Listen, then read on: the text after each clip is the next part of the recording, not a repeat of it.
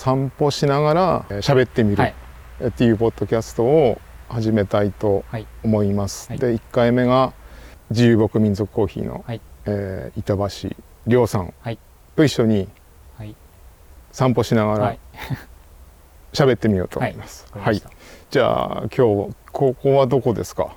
えっと今は、えっと、コーヒー屋の活動とは別で、えっとうん。山盛りの仕事をしようかと思ってる場所なんですけど、うんまあ、まだ名式は、えっと正式名称とか決めてないんですけど今僕が入ってるあの山というか森というか、うんえー普段からこう、えー施業してる場所に大山さんに来ていただいてうんこの山の中を 散歩しながらまあ何かこう思い浮かんだことを喋っていこうかなと思っています。はい。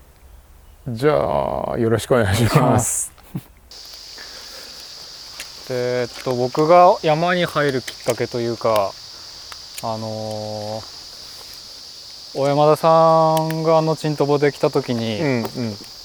えーっとその時に多分僕なんか山に何かあるっていう話を多分してたんですよ。そのなんかこうキャッチの仕方自体はやっぱ間違ってなくて、うんで、まあ、その時の発言の真意としては、うん。うんあの薪を自給したい。っはいはい。ていうのが最初の目的だったんですよ。うんで今まではそのどっかもらいに行ったりとかして、えー うちで薪燃やしてたんですけど、うんなんかできればやっぱうちもせあの先祖の山がやっぱこの辺にありましたしからでもやっぱ何も分かんないんですよね、い。きなり。こういう空間に対峙したところで、はいはい。どれをじゃあ切っていいのかとかいやー本当そうでね。そのまあチェーンソーの扱いにしろ、うんうん。わからなかったんですけどうんうんちょうどその、えー取材の撮影してる時に、うんあの青森県でその林業のなんか塾があるっていう情報が本当にうん流うん。れてきて、あったあった。ええ。それに参加したんですけど、うん。でそれが本当に最初のきっかけ。うん。とあとこの場所がもう先輩が持ってるっていうのが確定してたのうがん。あったんで、これちょっと本当に勉強したいなと思って入るきっかけやったんですよ。うん。でもやっぱその林業もやっぱすっごいいろんなタイプと、えーいろんな立地があるわけですよね、はいはい。例えばここだったらあの、まあ、広葉樹がメインなんですけど、うん。でもうちょっと行ったらあの針葉樹杉だけのうん。エリアがあったりするんですけど、うんうん。やっぱ全然扱い方が違うわけですよ、木の扱い方。木の扱い方あとサイクル。あ。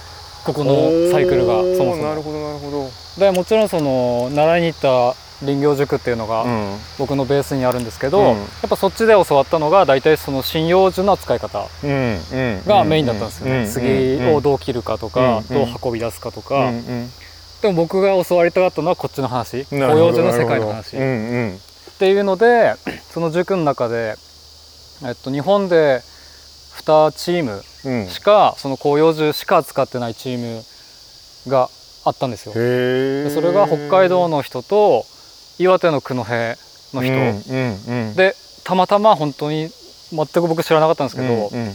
九戸の人が岩手のその林業塾の担当だったんですよ。うんうんでそれで青森の林業塾から岩手にじゃあ学びに行きましょうっていうのがきっかけで、うんその僕の今の師匠というか、うん。九戸山賊っていうチームがあるんですけど、うん。その人たちに出会ったのが本当に大きくて。へえ九戸山賊九戸山賊おー。なんかそのまあすごいこう、まあ、いくつか後で動画とかはい。あのリンク渡しますけど、うん。もちろんそのえーっと木の切り方とかなんかそういう扱い方うん。はもちろんすごい教えてくれるんですけど、うんその人たちが大事にしてるのがやっぱ哲学。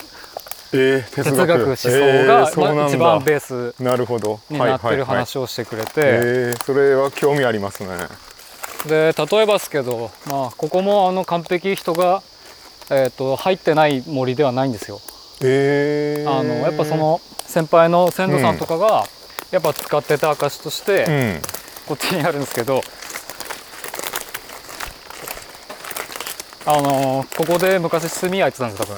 あーあ大きい穴が。そで炭を炭を中に木入れて、うん。どっかで火つけて、うん。えっと、酸素を全部閉じるんですよ蓋して、うん。で木の中にある酸素だけ燃やしうてん。炭化させるっていう昔のやり方。ほで多分炭作ってたんですよううーん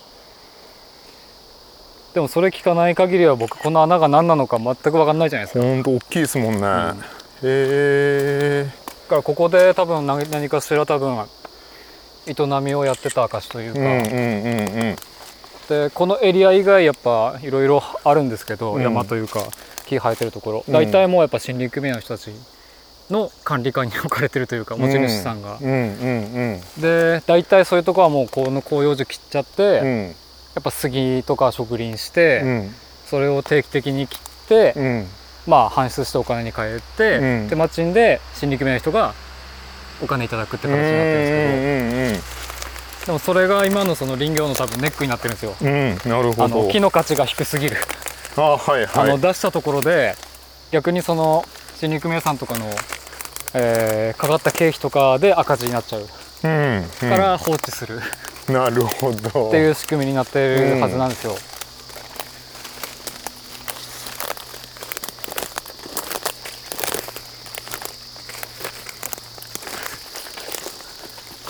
でなんかその九戸の山賊の人たちの一番の、えー僕が衝撃受けたのは、うん。まず山入るんだったら、うん山のリズム聞聞けるようにならないともうアウトだよって。ああリズム。リズム。うん。まあねもそうもともとその人もトップの人は、えー、と映画の脚本家とかやってる人だったんですけど、うんで多分ミュージシャンもやってて、うん。で山盛りの仕事は、まあ、こういうパッてしたこう景色あるじゃないでうんすか、うん絶対なんかリズムがあるんですよ。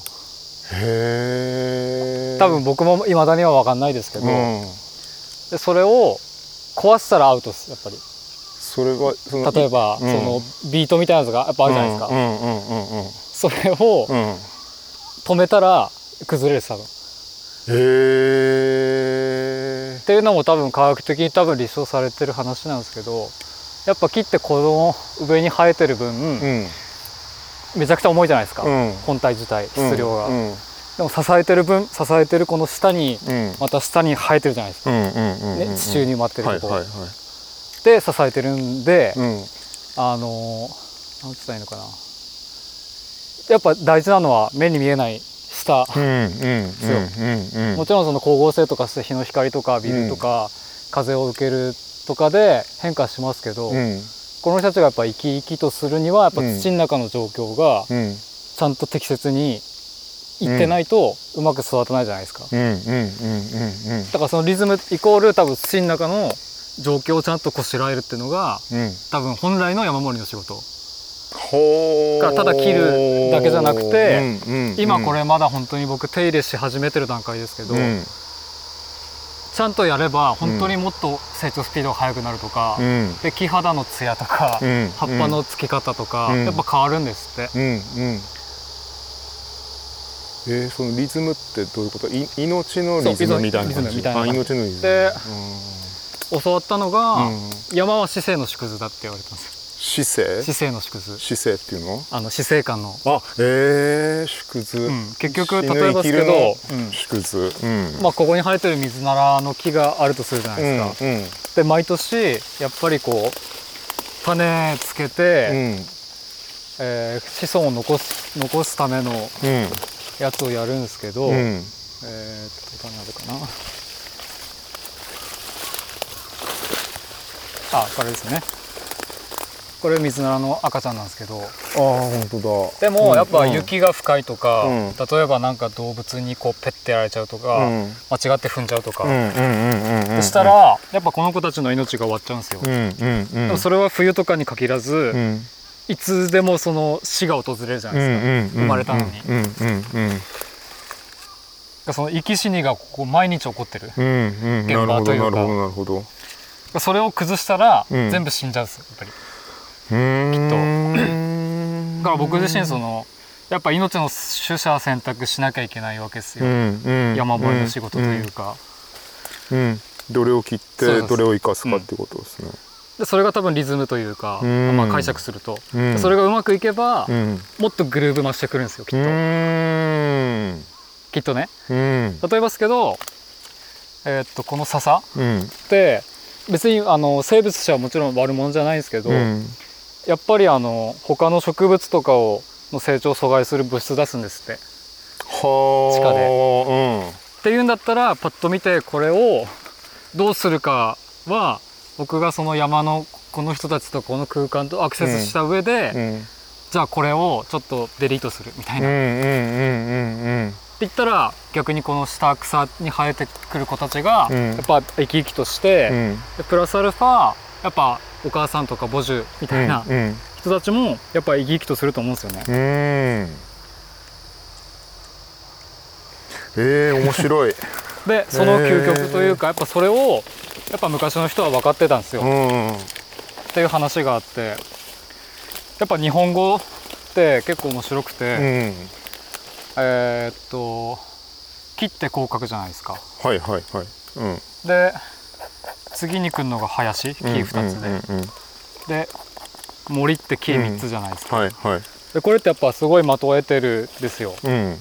この違いってなんか分かったりします？3つ。いやーわかんないですね。でまあ木はこの単体じゃないですか、うんうんうん。人間のそのしゅえーっと認識で当てはめた感じ、でこっち来ると分かるんですけど。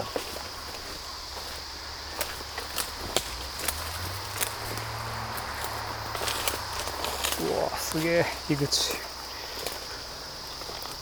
うわキノコでこっちに来ると杉林なんですよ、はいはいはい。ああの表現の仕方としては、うんうん。でこれがえーっと子供がいないんですよ。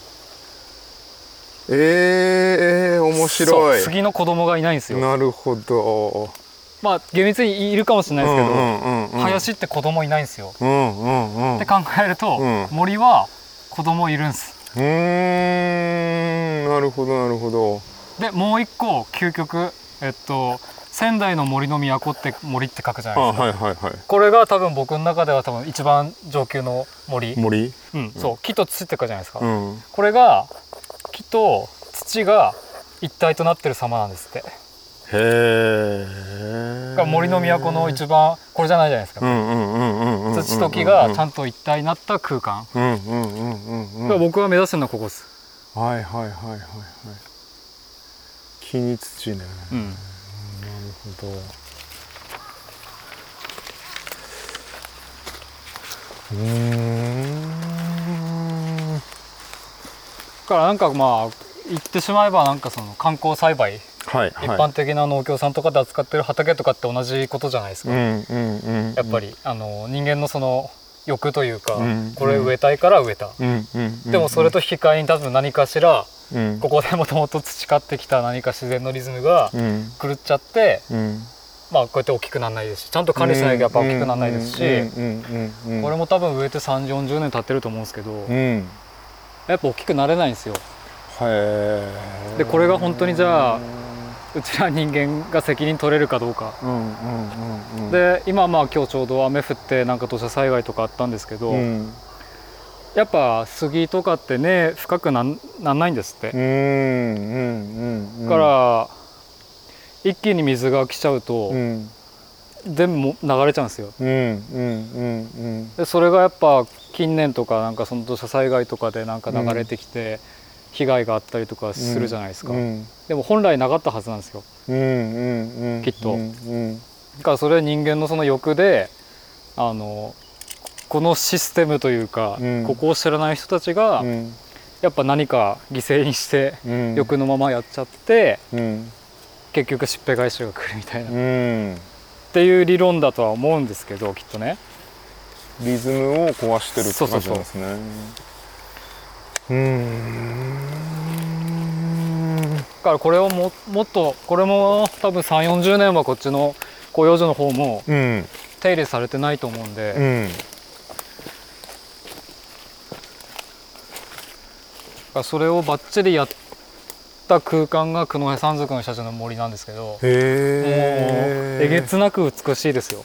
てかもう空気感全然違うです。なんかやっぱこうもちろんなんか日の影とか、うん。日当たりによっても多分感じ方変わるじゃないですか、五感というか、それがやっぱもう本当にどっちかというとやっぱお寺とか神社に行った気分になるんですなんかそうじゃないですか。お寺とか神社のうん境内の木とか、大体やっぱちゃんと手入れしてるじゃないですか、うんうん。へえ。でそこにもやっぱ昔の歴史の話とか文化が交差するんですよ、うんうんうんうんうん。で例えばですけど、えー比叡山うん。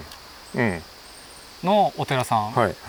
で昔まあ多分本業なんで合ってるかどうかちょっと僕は分かんないですけど、うん。聞いた話だとやっぱ出家した人うんは1年間とか2年間最初裏山お世話してくださいって言われるんですって。へえだからそのこのいう作業うんうん山きれいにするとかへしたら初めてて人に説法できる。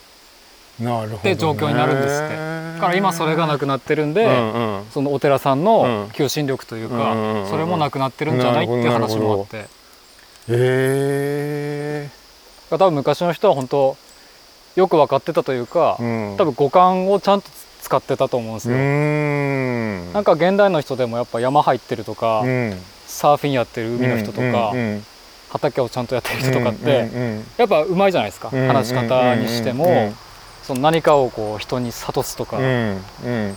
ていうのはなんかそこじゃないかなって僕は思うんですけど五感をちゃんと日々使ってなんかこういう目に見えない大事なことをちゃんとアクセスしてなんか学んだことを人にちゃんと還元できるというか。だからこういうところも昔の道なんですけど。うん。うんこういうところってやっぱ崩れないんですって。あ のその集大成なのが熊野古道って言ってました。へえあの100 1000年以上経ってもくず一切崩れてない人が作った道。はあ。れはパーフェクトらしいですやっぱり。りあのちゃんと石も組んで。えええええだから僕はまだ全然わかんないですけど山入ってる人たちからするとパッと入って始めた山でも「なんとかさん山の棚わかるか?」みたいな話するんですって、うんうん棚。棚。例えばこういう山がまあ仮になったとしても、うん。絶対こういう綺麗な三角形じゃないですか、うんうん絶対どっかしらこういうなんかこう、うんうんうんうん平らなとこ？はいはいはい。でやっぱ崩れないんですって、うんうんうんうん。ここに対対してどう道つけるかみたいな。はだからその今のなんか科学的な道具とか機械入れるためだけあにうん作った道ってやっぱ効率しか考えないんですよ、こっちの山の人の気持ちも考えなくくて、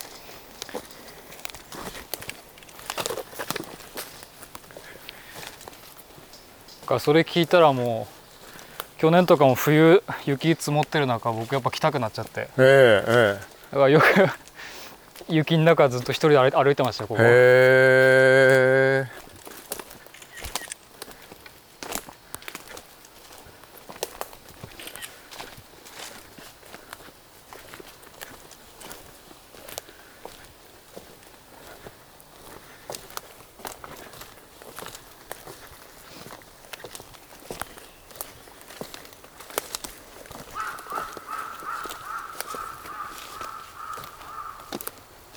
おそらくですけどやっぱこのなんか異常気象だったり、えーなんか自然災害みたいなのは大体水うん多いですね。水害多いじゃないですか。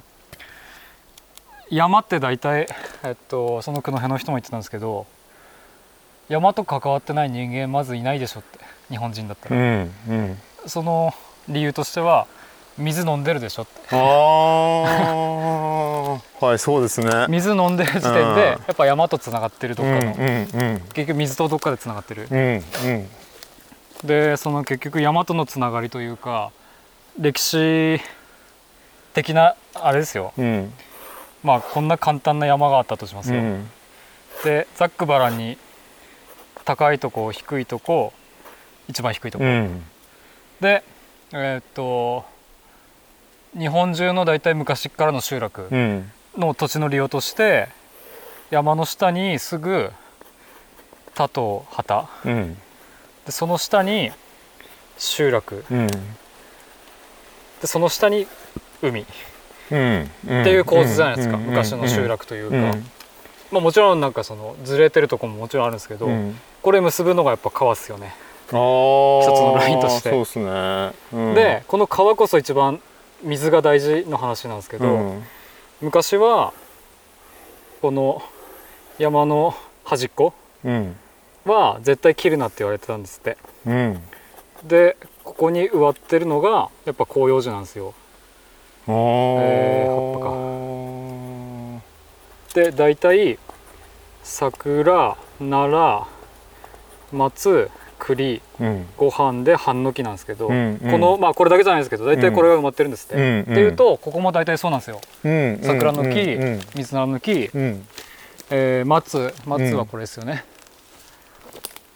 あ本当だ。うん。うんうん。でこれ切っちゃったらやっぱさっきの話の延長線上でうん。やっぱこの側が崩れると全部崩れちゃうんですよはであ今の人たちの植林の仕方はちょっと分かんないですけど、うん。この谷部分うん。にやっぱ杉昔の人は植えてたんですよ。うんうんうん。っていうのもやっとちゃんと意味があって、やうん。っぱここのこういう人たちがやっぱこう緻密にこの下でうん。いろんなこう根の角度とか入って、で地盤ももグッと固めてくれてるし、うんで水はけがやっぱいいんですよ、隙間もいい空間があって、から染み込んでいくんですね、うんうんであと葉っぱつけるじゃないですか、うんうんうん。葉っぱって大体分解されるじゃないですか毎年、うんそれってやっぱ微生物が分解してくれてうん。養分になるじゃないですか、うん。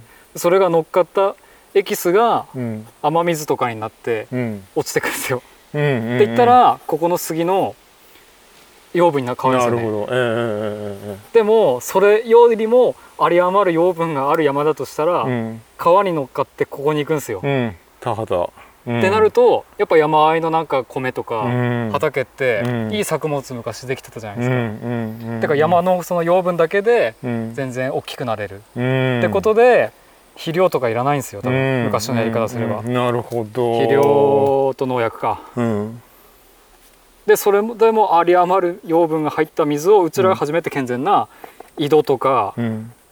えー湧き水としていただくことができる、うん。うん。うん。うん。で集落でちゃんとそのトイレとかもちゃんといい仕組みやってたじゃないですか、うん。うん。っていうと汚さず海まで行くんですよ。ほう。ったらここにも養分乗っかるじゃないですか、うん。うん。ってことで魚が集まってくるわけですよ。うん。うん。うん。で例えば八戸とか、えーあそこ南三陸うん宮城のうん。世界三大漁場と言われたらしいんですけど、うん魚が集まる理由としてはやっぱこ上がこういう仕組みじゃないですか多分。なるほどね。って言ってまだ綺麗なまま雨が乗っかってきて、うん。この繰り返しですよね。このサイクルね。うん。で今多分みんな一生懸命まあ SDGs だとかっていう形でやってますけど、うん。もうここはここしか考えてないじゃないですか、みんな、うんうんうん。この分野というか。そっかそっか。狭いんですね。そう。なからるほど。うん。これ自体、うん。やっぱ僕一本のラインでつながるのは水なんですよ。うんうんうん。ってことは、うん。僕が今やろうとしてるこのうん。山のエリアうんうん。で水をどうちゃんと流してあげるかによって、うんうん。多分絶大な影響力くるじゃないですか。下の方、そうですね。うんそれやったら多分人も変わるんですよ。水飲んでると。いいいい水乗っかると多分でこれを昔の人はよく本図っていう本図なしっていうじゃないですか、うんうんうん。でイコールおめえバカだなみたいなうん方言じゃないですか、ありますねうんうん。でもこんな簡単なことじゃないんですって、うんうん。本当は。本図ってのが、えー自然の断りうんうん。をやっぱ指すんですって。方言自として。然の断りを知らない人。そう。あんた自然のこと知らないんだねっていうのがが本図なし。本当の本図なしだよって教わって、へーすごいバカ異常っすね。そうそうそうそうなるほどな。ってなるともうなんか簡単にこう巻き欲しくて山に入ったんですけど、うん、うん、でもなんかつながったじゃないですか。そうっすね。僕の活動と。うんうんうんうんでもちろんなんかた畑とかも一生懸命やろうとしたんですけど、うん。やっぱどうしてもなんか他の隣の人たちが農薬やるとか、うんうんそういう影響力あるじゃないですか、うんうんだったらやっぱこっちからやった方がいい、うんうんうんうんうんしうん。なんかこういうとこで話をしたら、うん。やっぱ理解できるじゃないですか、うんうんうん理屈として。うんうん。そんなこう科学的な話してるわけでもないですし、うんうんうんだからこういう場所でなんかそういう話をして、うん。なんかこう今のまあキャンプとか野営とうん。かそういう人たちに対しうてん。ちゃんと話したいなっていう、なるほど。うんうんでもただこういうなんか真面目な話だけしてもいいんですけど、うん。うんやっぱこの場所でうん。1泊2日とかうん。3日ぐらいいたらうん多分なんか感覚変わるじゃないですか、うんうんこの集落だけの生活とか都市うんうん。みたいな生活してる人たちの感覚がここで多分五感で開くんですよ。うんうんでもこれ開くってことは多分もう風も浴びるし、うん。うん温度も変わるし、うん。湿度も変わるし、うん。じゃあうちら今どうするみたいな対応ができるようになるじゃないですか、うん。うんうんうんこれが多分ないのが現代社会ですよねってうんいうさ、うんうんそうですね。それをなんか開かせたいなっっていう、まあ僕自身開いてることかわかんないですけど、うん。うん。からなんかこうこれがお金に換えるとかなんかそういう、もちろん考えもありましたけど、もうん。うそんなことよりまず僕が山に入っうてん。いろいろ教わんないことには何も始まんないじゃないですか、うん。でこっちは今こう登ってきたとこは全く手入れてないとこですあこう入ってないですね。うん。うん。いやー。多少まあ歩きづらいんですけど。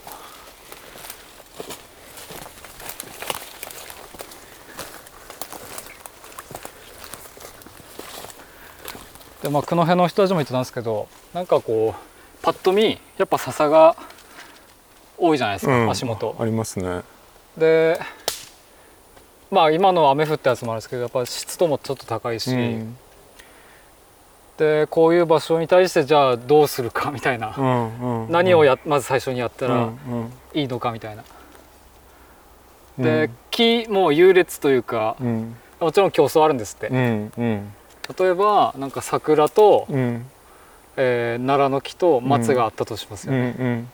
言ったらやっぱ桜が弱いんですってほう。優劣としてどうしても近くであるとうん。なんか奈良の木の方が大きく育つ、でも奈良と松の木あったら松の木の方が大きくなるんですって。はあ。っていうその順番もあるんでうん。じゃあ切るとしたらどれを生かすかそっかそっかあのいただくかみたいな。っうん。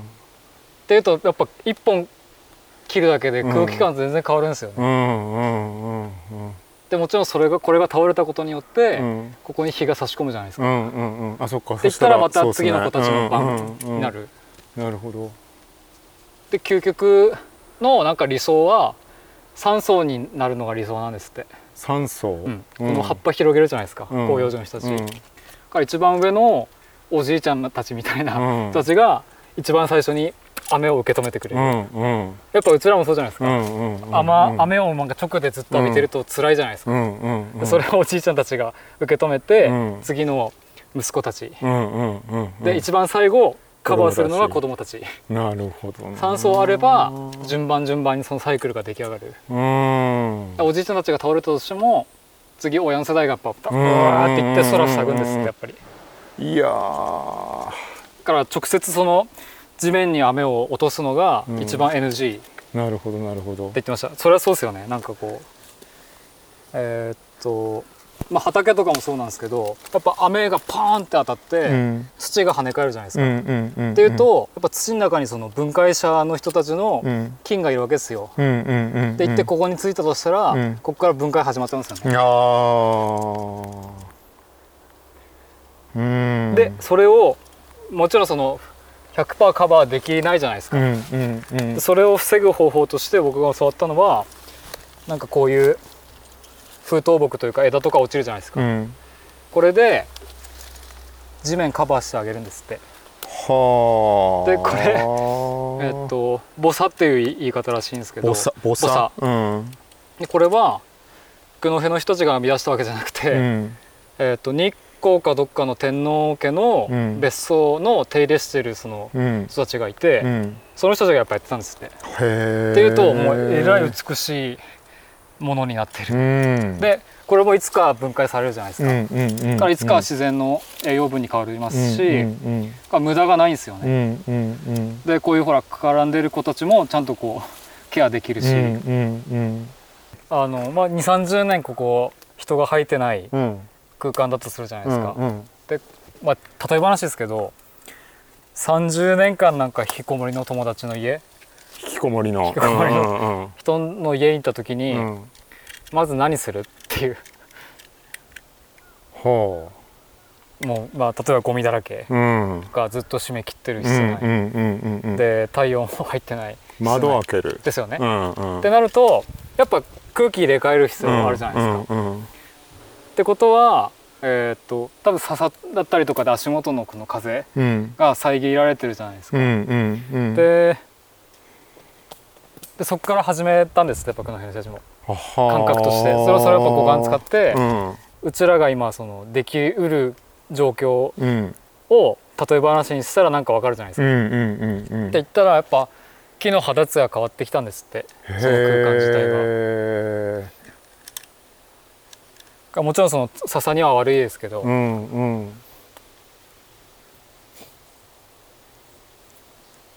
風ね。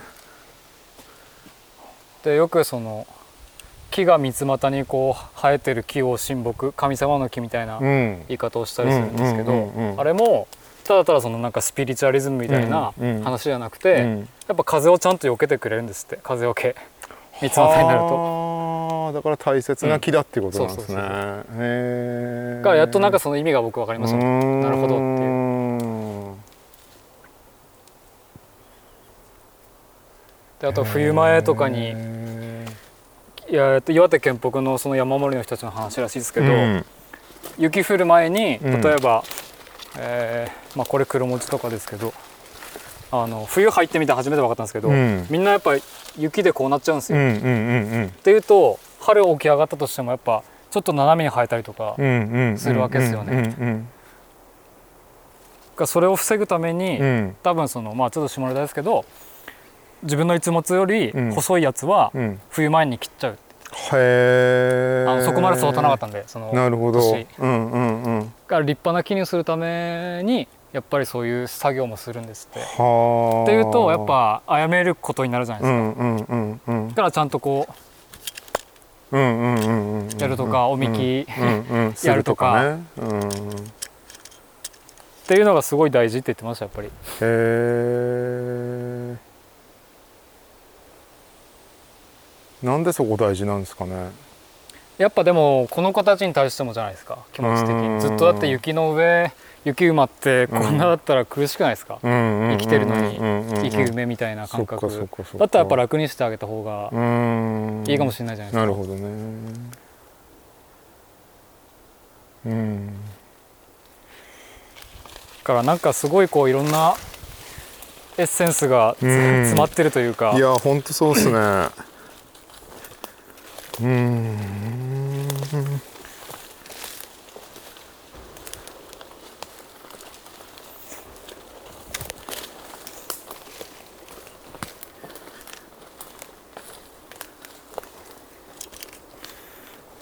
ちょっと今言ったエリアはちょっとこの辺の木をちゃんといただいたやつでうん。小屋何個も建てたいなって思ってて。ああ一人一棟。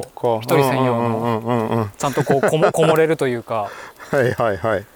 でその中の一つちゃんとあの僕がコーヒー出せるようなへえあの小屋にしたくて。うん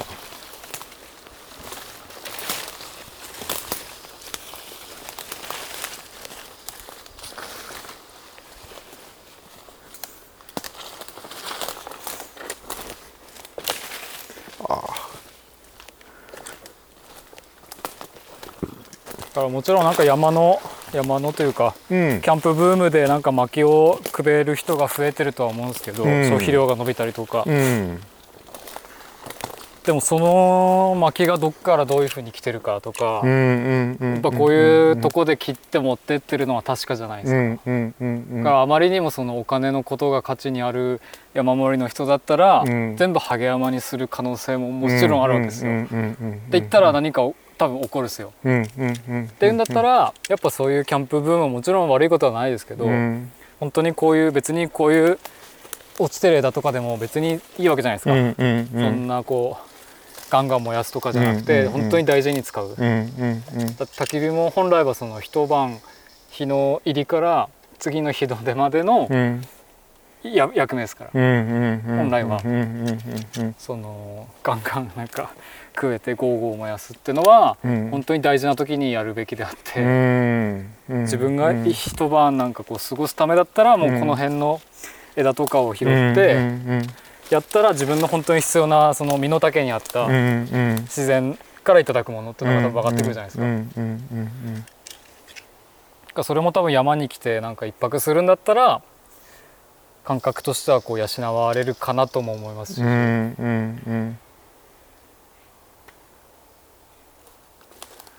この辺がこの森の中で結構大きめなもともと生えてる、ああ太いですね、うん木なんですけど、うん。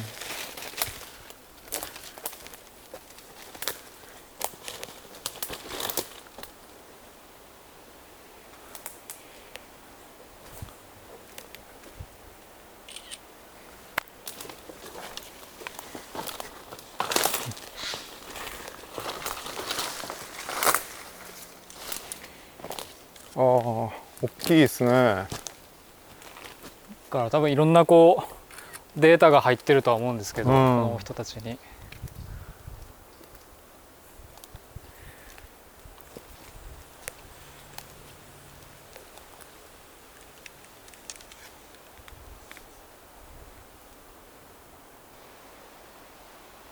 一個ちょっとだけ欲を欲を出すとすれば、うん。なんかやっぱこっから学んだエッセンスとかを、うん。やっぱ街に降りてなんか表現したくなるじゃないですか。ってうん。うん言った時になんか僕今考えてるのが、うん。やっぱ木はメディアだと思うんですよ。木はメディア。メディア、うん。多分いろんな情報蓄積してるじゃないですか、うん。もうこれだって樹齢何年かわかんないですよ、うん。うん。多分3桁は言ってると思うんですけど、それっていう視点で見たらなんかこうわかんないですけどなんか木を模倣したなんかこうクリスタルみたいなうん。やつにうん。写真とかなんか昔の写真とかをパッパッパってつけて、うんなんか今の現代的なメディアとぶつけようかなみたいな、ほあーの芸術としてのうん。方法としてはですうね、っていうなんか一説もありうん昔うん。木はなんかその、えーっと水晶でできてたっていうへえどういうこと説それ？もあるんですよ。水晶。水晶例えばまあ本当にどう信じるか信じないかですけど、うん。えーっとなんかアメリカとかであ皆さん分かるかな？なんかデビルズタワーってなんかこういう、うん。なんかメサとかビュートとか言われてる台地があるんですよ。うん。で石岩でできてるっていう。う、んうん。あのバック・トゥ・ザ・フューチャーとかの背景になったりとかしてるんですけどあのでっかいこうあわかるわかる。ああいう塔みたいな。うんうん。でそれをやっぱ細かく見ると、うん。えーっと岩じゃなくてあと今の科学の説明だと、うん。隆起してできたっていう話らしいんですけど、この構造を見たらやっぱ六角形の構造でできてるんですって。細かくミクロで見たら。でこの構造がやっぱ植物なんですって。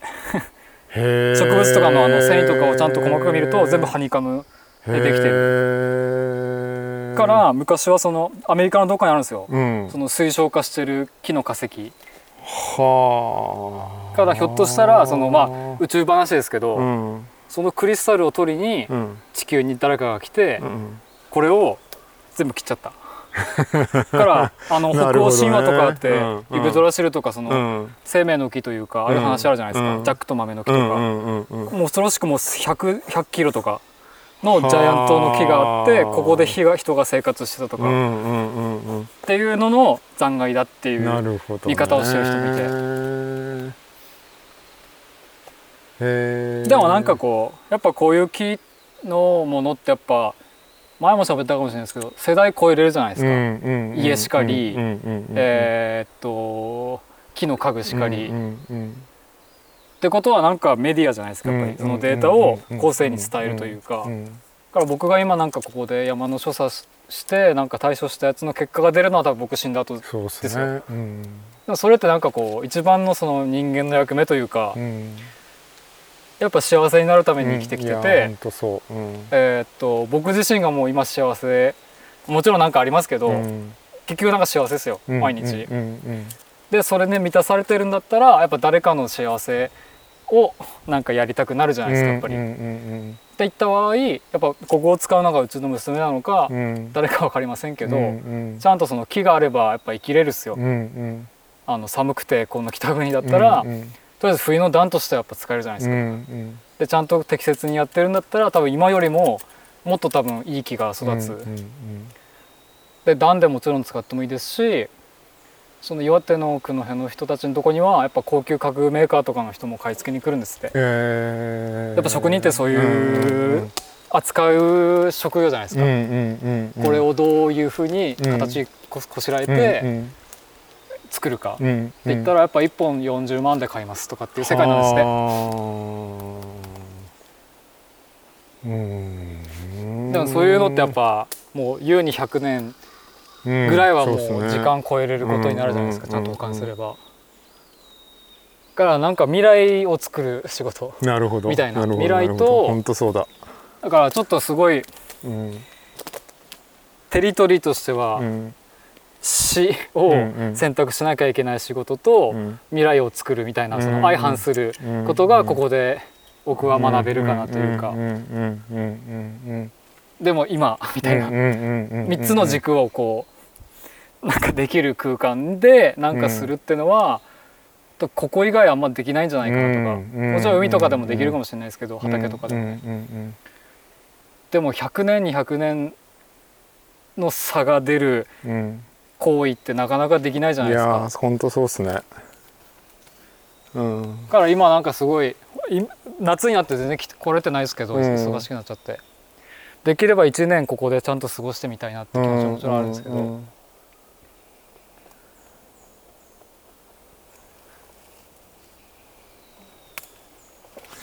時間の感覚ですよね、うん。が前も何か言ったかもしれないですけど、うんやっぱ時間じゃないですか、ううんちらのその、うん。切り売りしてるお金で、こうやり取りしてるのは、そうっすよね。うん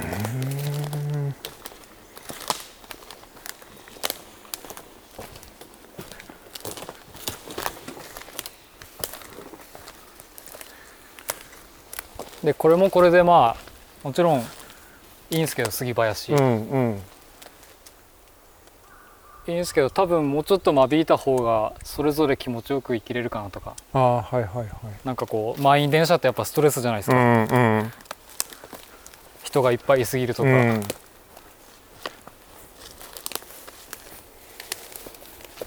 へえ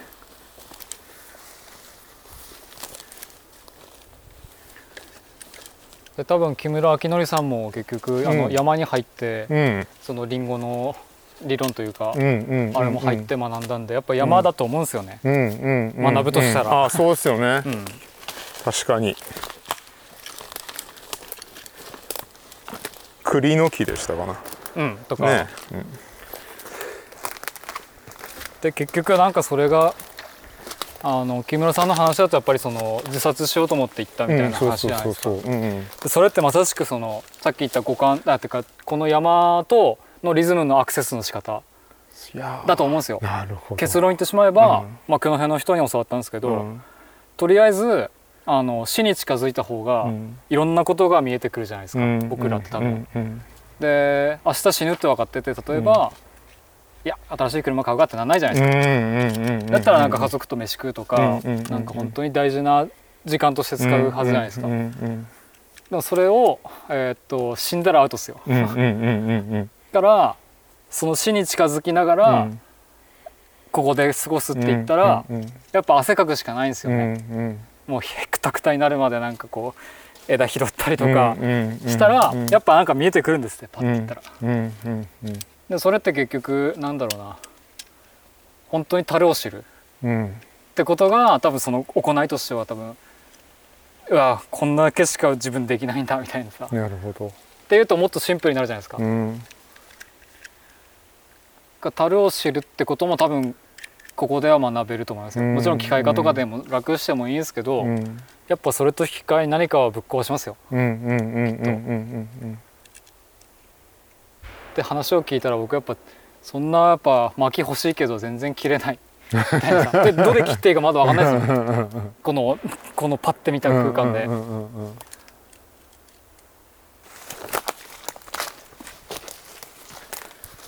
で最後にじゃあここがはい。なんかここの斜面自体が僕の理想まあちょっとあれですけどうん。理想像に近いんですよ、こっちは本当に多分手入れしてないですけど、うん。なんかこの一番でっかい木があってちょっと中くらいの次の順番待ってる子がいて、はい。下に若い子おたちがいる。ああ山荘なんですね、うん、で、た全く多分手入れしてないですここ、うんうんうん。けどこれがもうただのこう順番待ちでどんどんんうんサイクルが、まま、待ってるというか、うんうんうんうん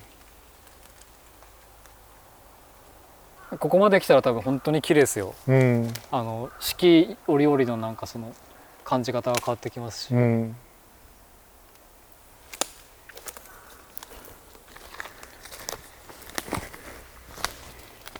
ここまですると多分水もちゃんと綺麗にだってここ全然抜かってないじゃないですかあ本当だ。で全部多分地下にす行ってそれがいつかどっかでこう湧き出る。なるほどなるほど。が地下水脈って話ももちろんやっぱあって、うんおそらくまあ近沢川とかそっちに変わるんですけど、うんそっちの地下で流れ込んでるか、うん。そのまま地下で海でうん流れてるか分かんないですけど、結局ここで何かやったことが野辺地の海まで行くんですよ。うんうんうんうん。うん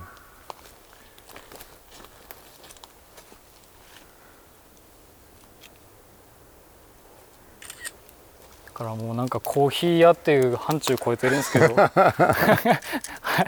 本当だ。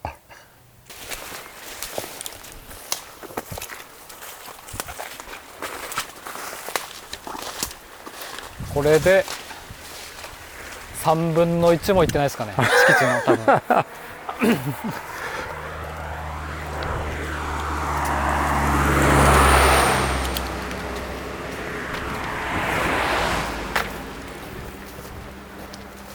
いや面白い話です。ありがとうございます、うんいやこちらこそ。いや素晴らしいですねいつもながら。